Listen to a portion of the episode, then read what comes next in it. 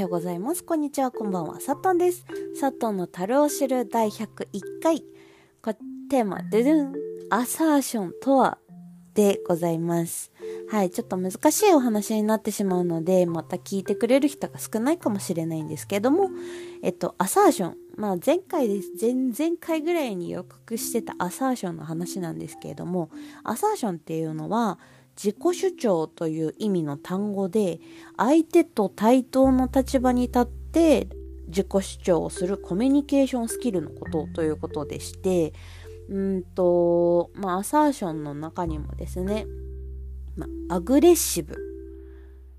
ノンアサーティブアサーティブっていうそのコミュニケーションにっていうかその表現方法かな？表現方法に対して3つ種類があるんですね。で、まあ、アグレッシブっていうのが攻撃的な表現。あの、そうだな。まあ、うん。まあ、簡単に言ったら、な、一方的だったりとか、不適切な手段で、こう、まあ、アグレッシブっていう言葉ポジティブな言葉でもあるんだけどその激しい動きができるとかそういうアグレッシブなこう元気があるみたいな感じの意味合いもあるんですけれどもまあ表現方法としては、まあ、結局はその自己主張が強いっていう形のコミュニケーションの一つ。で、ノンアサーティブっていうのが自己主張を逆にしない。本当に聞くだけとか、あの、相手本位。もう自分のことはもうさておきっていう形で、えっと、アサーティブ。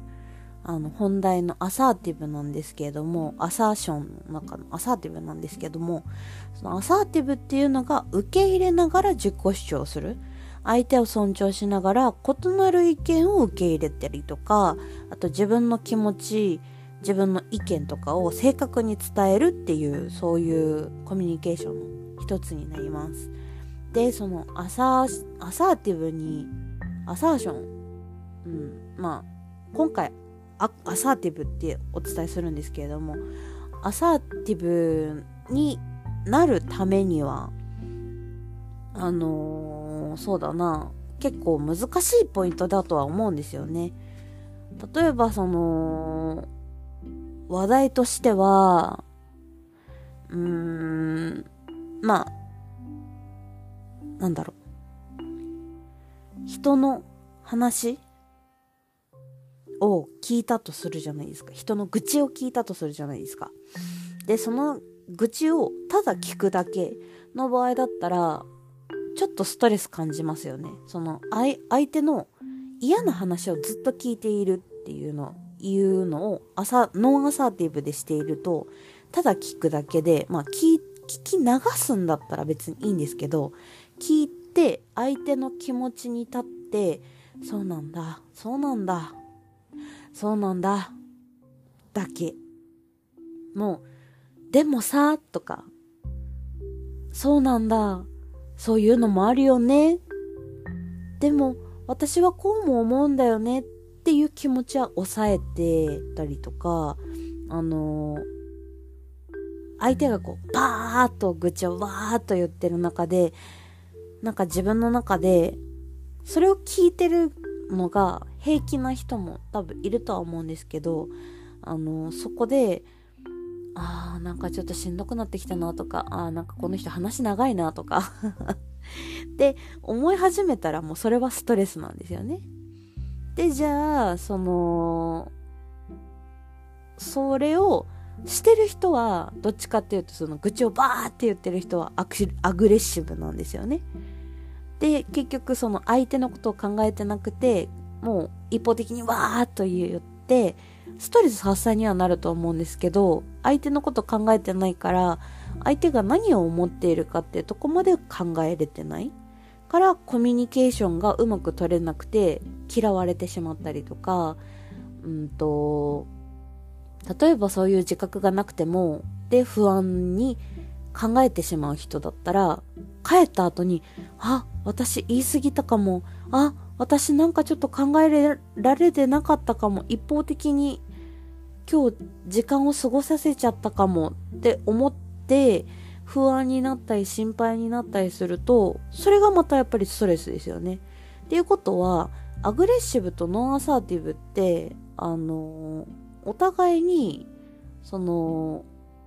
一本、平行線でいるからこそ、あの、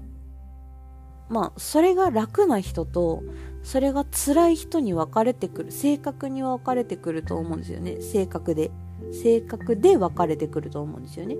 だから、その、そういうのが気にならない人は、特にそういうの、そういうアサーションのコミュニケーションって特に取らなくても大丈夫だと思うんですけど、でも、やっぱりその社会に生きていく中で全員が全員その聞き流せるかっていうと聞き流せない人もいるかもしれないしでじゃあそのなんだろう自分が一方的に愚痴を言ったりとかっていういうことに対して後から後悔しない人がいるかいないかって言ったらまたそこも分かれてくると思うんですよね。で、じゃあ、どうやったら、そういううまくコミュニケーションを取れるかどうかってなった時に、その、アサーティブ相手の意見を受け入れながら、自分の意見も、ちょっと組み込んでみる。例えば、その、話が長いな、とか、ってなった時に、そっか、そっか、そうなんだ。うーん、いや、帰りたいな、とか、って思ったら、やっぱり相手に誘導をするしかないんだよね。あの、なるほどね。ああ、そうなんだ、とか。で、終わっちゃうと、相手も止まらないから、その、クッション言葉じゃないけど、あ、なるほどね。あ、でもさ、そういえばさ、っていう転換とか。あとは、ああ、そうなんだ。あ、そういえばあのさ、思い出したんだけど、とかっていう、その、思い出したんだけど、まあ、ちょっとそれに近い話なんだけど、ちょっと私も話していい？みたいな。っていう優しい枕言葉じゃないけど、そういうクッション言葉みたいな。そういうのを入れた上で、なんかこう話を、自分の話もしてみるとか、で、相手がやっぱりそこで、逆にそこで向こうがそのノンアサーティブにならなくてただストレスだったらなんかああそうなんだへえみたいな。テンションってわかるじゃないですか。相手のテンションが。そしたらああいやなんかあの人は自分の話がしたいだけなんだなってこっちは分かったりとかする。まあどっちかは分かると思うんですよね。ああ、面白くねえなって思った側でもいいし、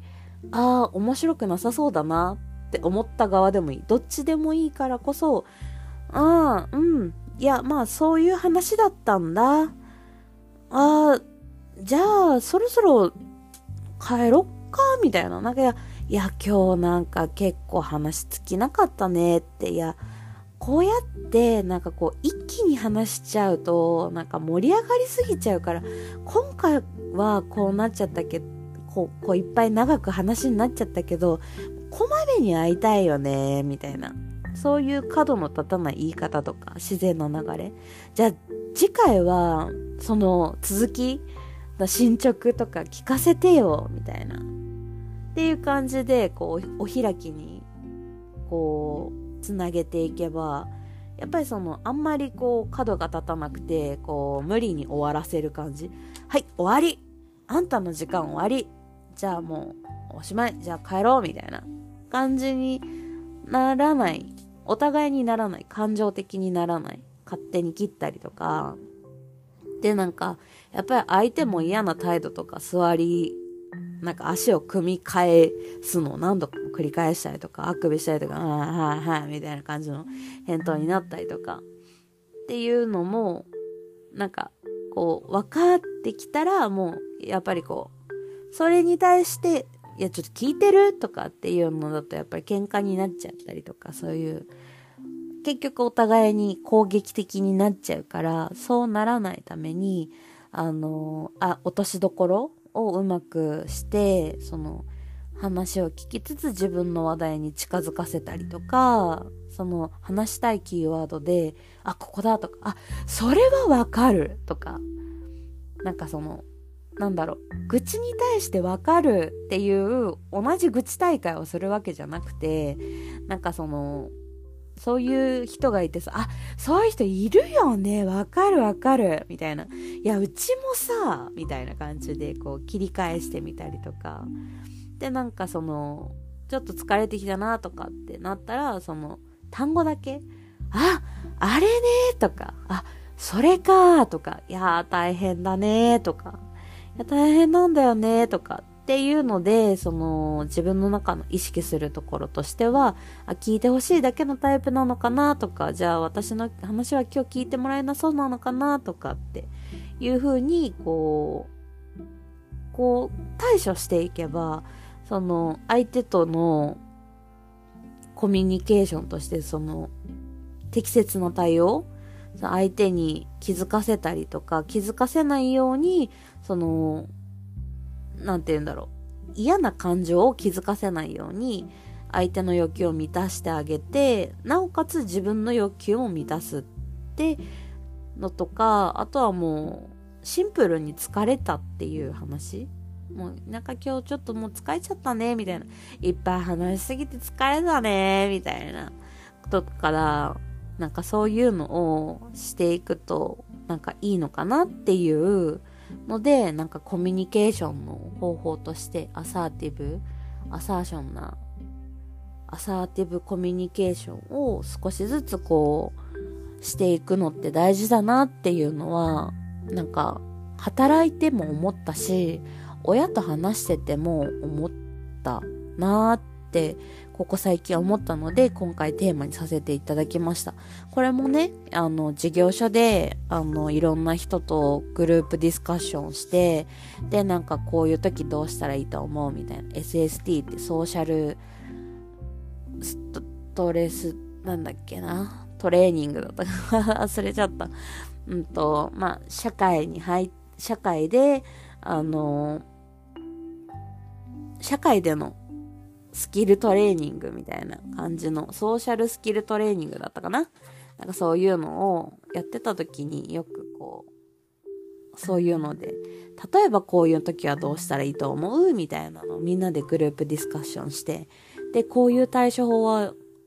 を持ってるといいよねとか、あ、これはいいよねとか、あ、こういう考え方もあるんだねみたいなディスカッションをして、自分の中でこう、身につけたものだったので、それをちょっと最近もまた思い出したりとか、その仕事で疲れたりとかして母親にこう、ちょっとした愚痴じゃないけど、いや、こういうことあってさ、みたいな。で、一方的に話してたりとかしてたら、やっぱりあんたの勘違いっていうか、その、あんたがそう思ってるだけじゃないっていうことを言われたりとかして、ちょっとハッとしたことがあったので、なんかそういう、あ、そっか、私ちょっと今今日、今日の発言は、あの、母親と、内容に対しては母親を攻撃してるわけじゃないけど、そのアクティブ、アアグレッシブな発言で、ちょっと攻撃的な発言をしてたんだなとかって思ったら、なんかちょっと相手を許容して、ちゃんと相手のことを理解した話し方しなきゃいけないなとか、で、前回の話にもちょっと入ってくるんですけど、人にちゃんと興味を持って、それで、こう、いかないと、やっぱり相手のことを知らないと、やっぱり相手の嫌なところを見えてしまうと辛いなっていうのは思ったので、なんかこういうコミュニケーションって大事だなって思いました。あ、なんかこれで前編後編なくなりそうですね。まあ長くなりましたが、そういう風な気持ちが最近また芽生えたっていうお話をさせていただきました。ということで次のコーナー行ってみよう。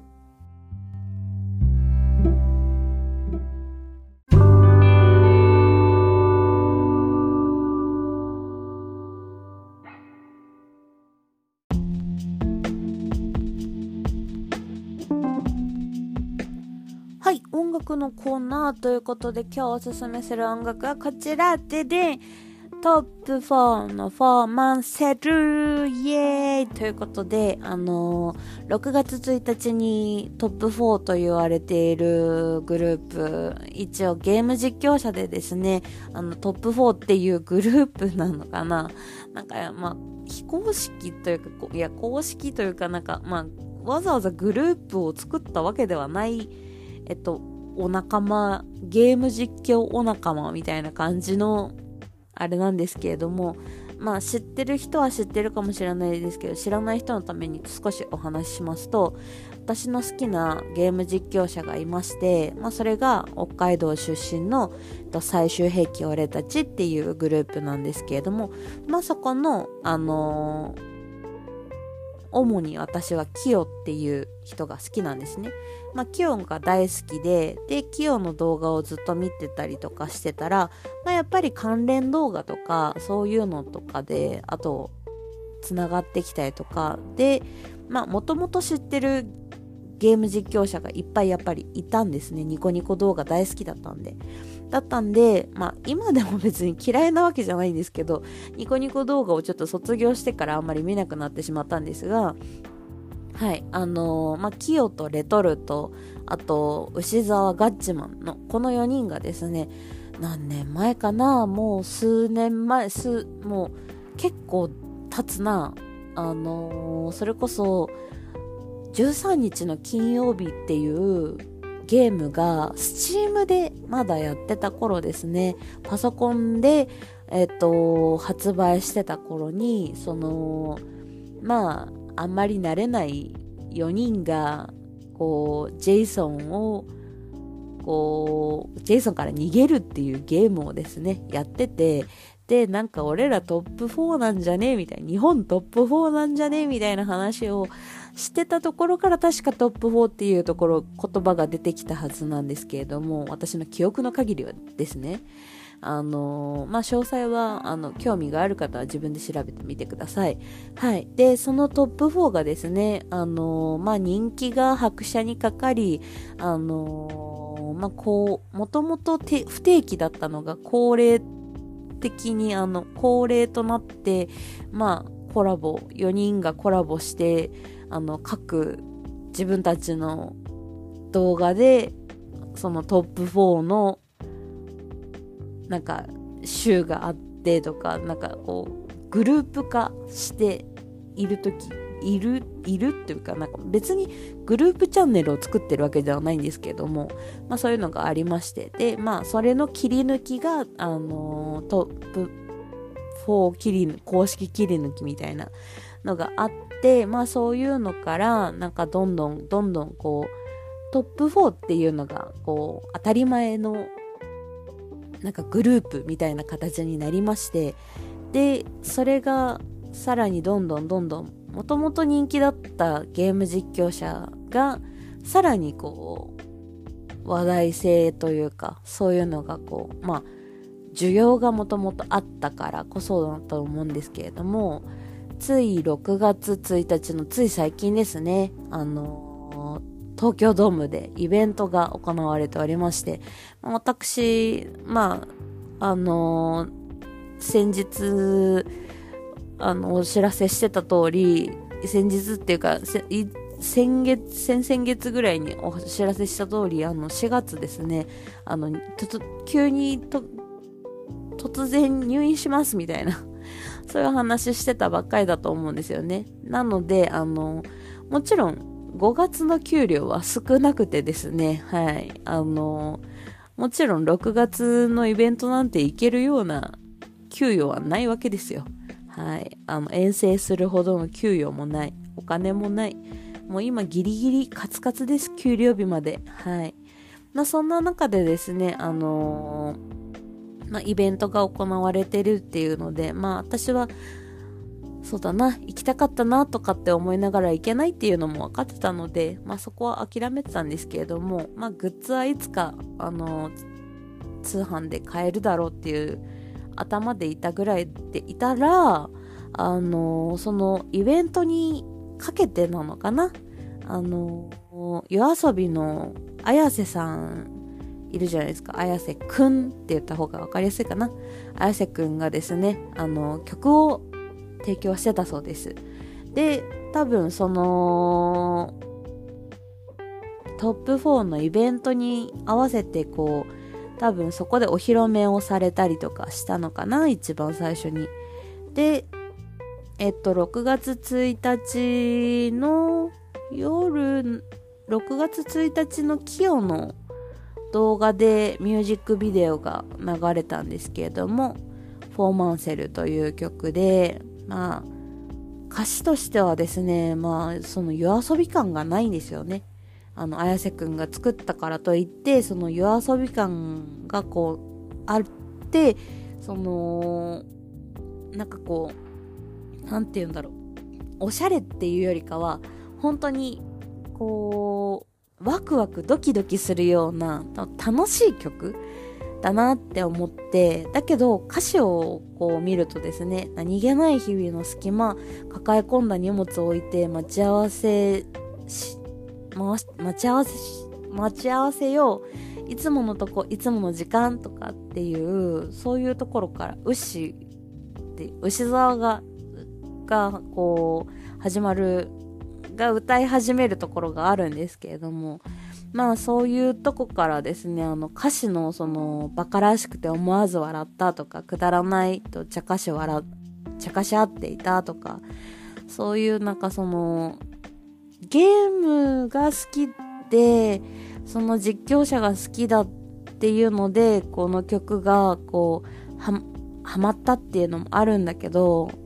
なんかこの、歌詞に元気づけられたというか、こう私個人が。っていうのも、その、いつか振り返るとどうしようもなくバカバカしく思う。そんな今日、そんな明日を目いっぱい遊び尽くしてやろ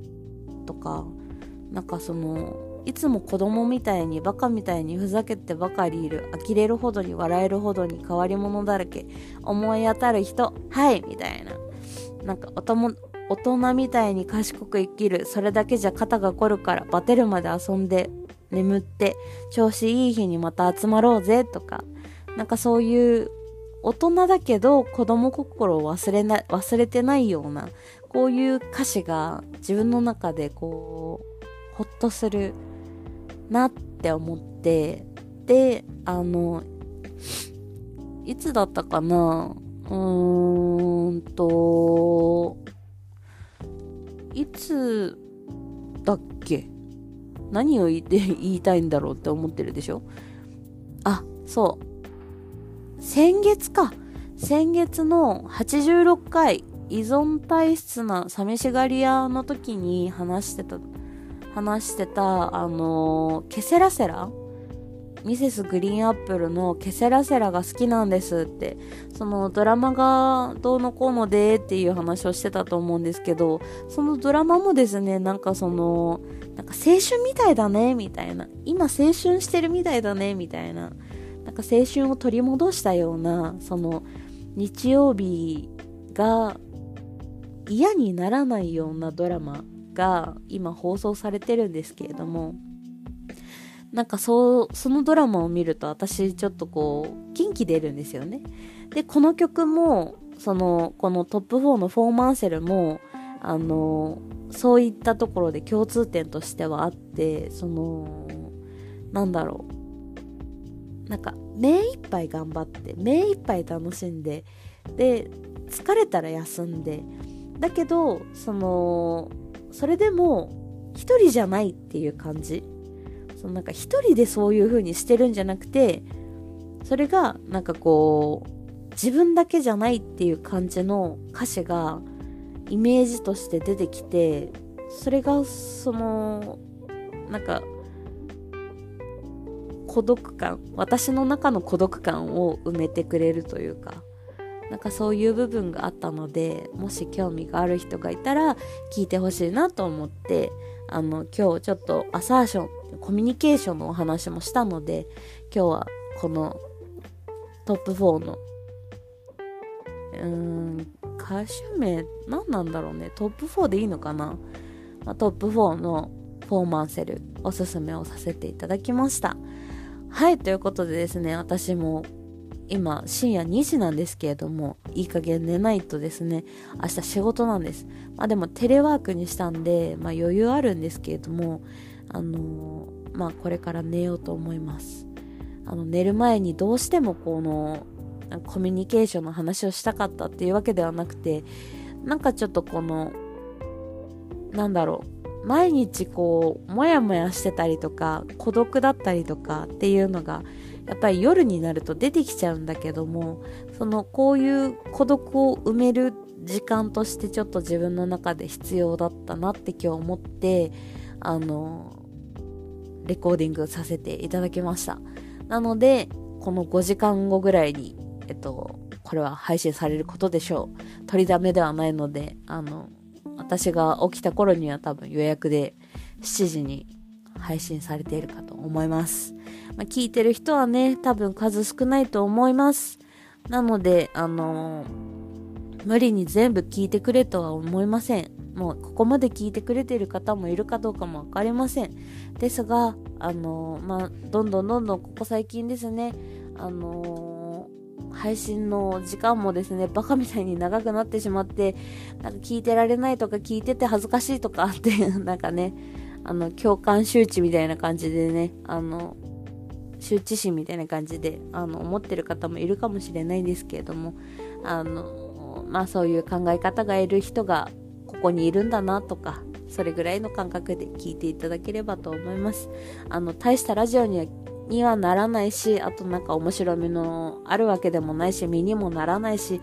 なんかこう、ためにもならない配信なんですけれども、ぜひよかったら次回も聞いていただければと思います。はい、ということで私はこれからもう寝るので、もう口が回らなくなってきたので寝ます。はい、ということでお疲れ様でした。おやすみなさい。お昼も頑張ろう。いってらっしゃい。さっとんでした。バイバーイ。